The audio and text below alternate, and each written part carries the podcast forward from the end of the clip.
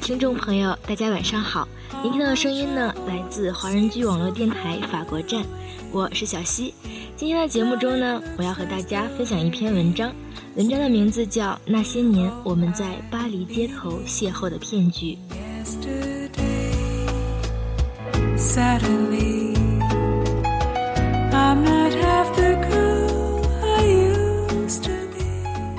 今天呢，我们就和大家一起来聊一聊。以免在巴黎旅游的朋友们再次上当受骗。法国内政部部长瓦尔斯先生在七月誓言中曾经说：“巴黎是一座安全的城市，这里的警察会好好保护中国游客的安全。”也许瓦尔斯先生认为这些常年存在的骗局，并非属于警方的管辖范围吧。我首先要提到的就是埃菲尔铁塔了。大约是在一个月前的周六，和朋友一起从特罗卡特广场的咖啡馆出来后，朝着埃菲尔铁塔方向走过去。一位身着长裙、背着单肩包的中年女子迎面而来，在离我们不到三米处突然弯腰，然后拾起一枚金灿灿的戒指。我忍不住大笑起来。我看见那枚戒指分明是从女子的手心中掉下来的。然后再认真的被他自己发现。当他举着戒指靠近我们的时候，我告诉他：“哎，您的速度真是太慢了，不够专业。”从装扮上看是东欧来的女人，盯着我一眼，悻悻的转身，再去寻找其他的猎物。这类看起来并不新鲜的把戏，但总有游客也在不经意中上当。从埃菲尔铁塔这个巴黎最热门的景点往北，不过几站地铁，就是著名的香榭丽舍大道了。尤其是我们这些传统上被认为随身携带大量现金的亚洲人，不可避免的会遇到两三个一伙的年轻人，他们举着沾着汗和污点的纸张，凑上来用蹩脚的英语要求签署什么请愿书。答应牵手的人无外乎以下几个结局：要么发现会掉了手机、少了钱包；要是啥都没掉，那就会遇到赤裸裸的强行要钱。怎么去报警吗？当你耗去两个小时之后，法国的警察十有八九的会诚恳地说：“那些是来自东欧的罗姆人，我们也没有办法解决呀。”让法国警察震惊的是另外一个骗局。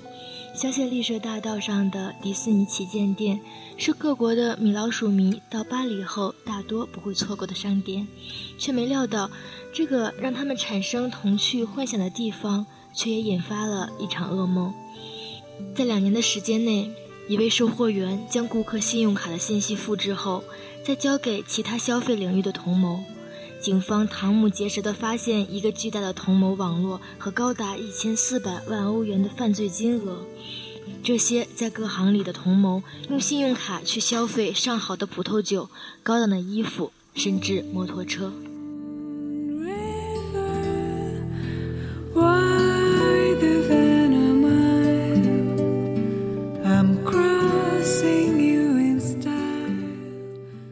离开香榭丽舍，往巴黎城的东北走，不到一个小时就能到达著名的皮加尔红灯区。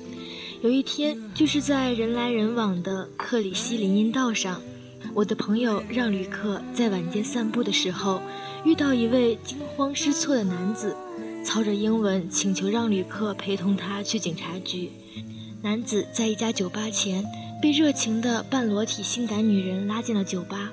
被开了一支香槟，再被买单六百五十欧元，让旅客问他：“您有保留刷卡凭据吗？”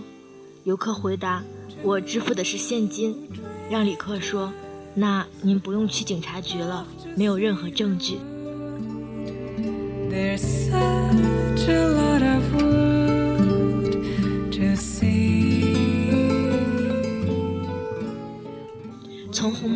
到圣心教堂的路段被誉为是巴黎最危险的路段之一。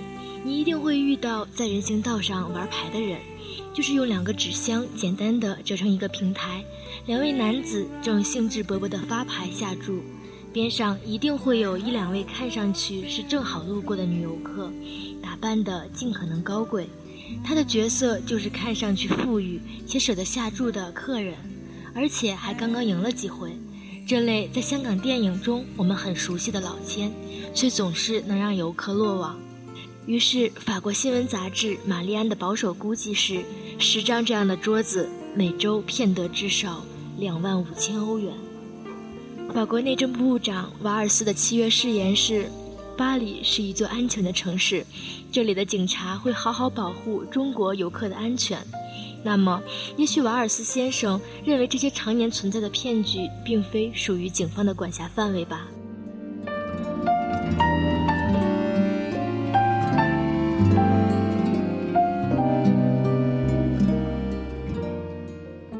最后，还是讲述一下我的经历。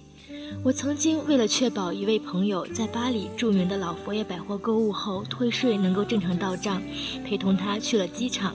海关盖章之后，我将单子亲自送到老佛爷的退税窗口，就是担心导游所说的，大约有百分之一的退税单会在邮寄中丢失。可是一个月后，这家据说靠中国游客赚了不少钱的百货通知银行说未收到退税单。偏偏在这个时候，这家专业退税机构发布消息说，在2012年，大约一半的中国游客在欧洲旅行后忘记了退税。于是我开始幻想性的怀疑自己，是否的确将税单送到了老佛爷的窗口，或者那根本是一场关于骗局的梦。所以说，来旅游的朋友们要注意了，不要轻易的上当受骗。这里是华人居网络电台法国站，我是小溪，让我们下期同一时间不听不散。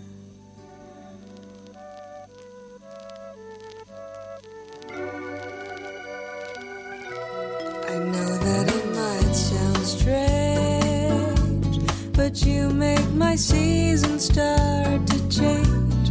It happened so suddenly.